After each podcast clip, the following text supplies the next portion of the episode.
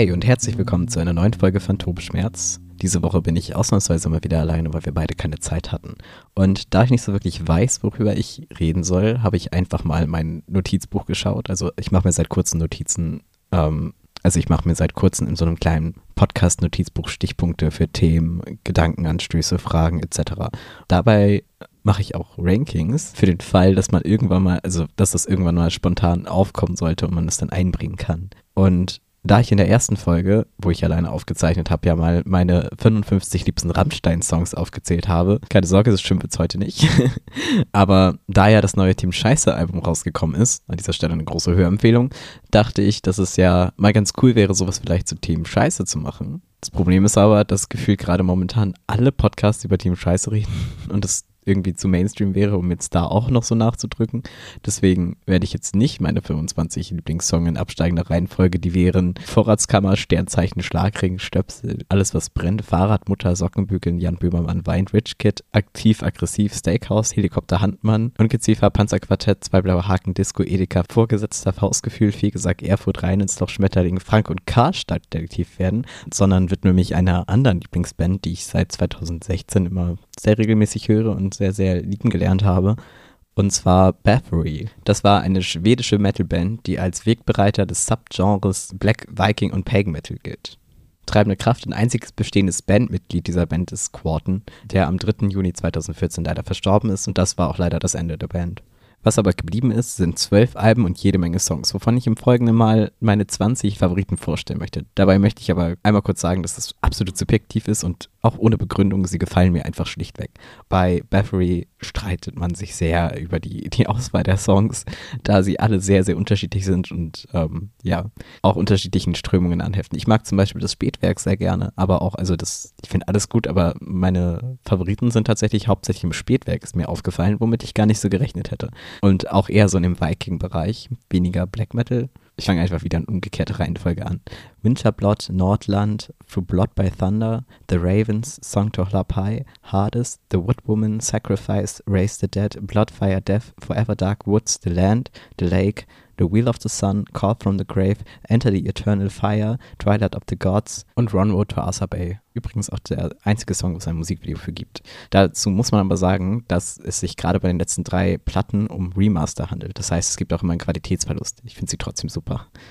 Gerade das erste und das dritte Album sind Pioniere für Genre wie Black Metal und Black Thrash. Danach kommt nach und nach immer so ein Aufsprung in eine neue Zeitepoche, beziehungsweise in eine schon längst zurückliegende Zeitepoche, die auf Mythen basiert. Prägend für den Viking und Pagan Metal als erste Band, die diese Motive halt in diesem Ausmaß bedient. Der Klang ist ein dreckiger, harter Proberaum-Sound, was auch stark der beeinträchtigten Aufnahmetechnik geschuldet ist. Zudem bringt Bathory erstmals Keyboards in den Black Metal. Der dünne, damals schon nicht dem professionellen Standards entsprechende Gesang ist technisch vielleicht minderwertig, dafür aber unglaublich leidenschaftlich und dadurch direkt irgendwie echter. Und wie ich finde, halt ganz besonders ergreifend. Und ich finde, das ist eine gute Message, dass man halt nicht alles technisch perfekt machen muss und trotzdem ein gutes Werk schaffen kann. Quarten hat sich Zeit seines Lebens nicht öffentlich zu seiner politischen Einstellung geäußert und auch in seinen Texten taucht diesbezüglich nichts auf. Bathory hat also den Sound des Black Metals geprägt, nicht aber das Gedankengut. Warum betone ich das so? Kennerinnen wissen wahrscheinlich, worauf ich andeute. Black Metal ist eine Subkultur des Metals, die in den 1980ern entstanden ist, insbesondere in Norwegen und Schweden. Der Szene lastet der Ruf an, von Menschen mit patriotischen, nationalistischen, nationalsozialistischen und rassistischen Einstellungen dominiert zu werden. Aufgrund von Zeitungsartikeln und Äußerungen einzelner Musiker sowie der in den 1990er Jahren aus Teilen der Szene entstandenen nationalsozialistischen Black Metal-Strömung, kurz NSBM-Szene. Während einige damit spielen, um zu provozieren, meinen andere das aber leider tot ernst. Zum Beispiel Wag oder Faust. Gerade die elitäre First Wave Norwegian Black Metal Szene war damals eher eine Bewegung als ein Genre und hat seinen Anfang und sein Ende mit der norwegischen Black Metal Band Mayhem. Am Anfang am meisten geprägt hat von dieser Seite Euronymous, der feste, am ehesten kommunistische Weltanschauungen vertreten hat. Der Eintritt von dem rechtsextremen Wag in die Band hat eigentlich schon Ärger vorprogrammiert und endete 1993 in der Ermordung von Euronymous durch Wag mit 23 Messerstichen. Von Außenstehenden wird die Szene hauptsächlich von solcher kriminellen Akte, welche von Mitgliedern ausgeführt wurden, wahrgenommen. Daher stellt sich natürlich die Frage, kann man Musik unabhängig davon hören, was MusikerInnen denken oder tun? Kann man Fan oder Konsument von Personen oder ihrer Kunst sein, ohne deren Einstellung oder Fehltritte zu billigen?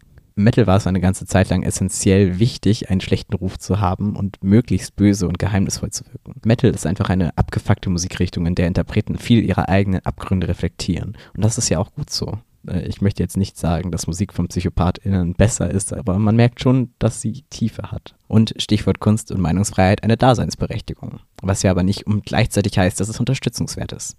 Problem ist, dass viele ihre Musik und ihre Kunst dafür nutzen, um ihre politischen Einstellungen nicht nur einfach einfließen zu lassen, sondern auch für PR-Zwecke zu nutzen. Kann man also überhaupt Black Metal hören, wenn man ernsthaft gegen rechts ist? Wo hört der Spaß auf und ab wann sollte man sich von Personen, KünstlerInnen und Bands distanzieren? Das kann ich leider nicht beantworten. Jede Person muss mit sich selbst vereinbaren, was sie vertreten und verzeihen kann. Aber recherchiert mal und hört mal, wen ihr da eigentlich unterstützt. Hinterfragt euer Konsumverhalten auch bei Musik. Und am Ende bleibt mir in diesem Sinne nur zu sagen, vielen Dank, dass ihr euch für diesen Podcast entschieden habt. Wir tauchen ab und bis zum nächsten Mal bei Phantomschmerz. Tschüss.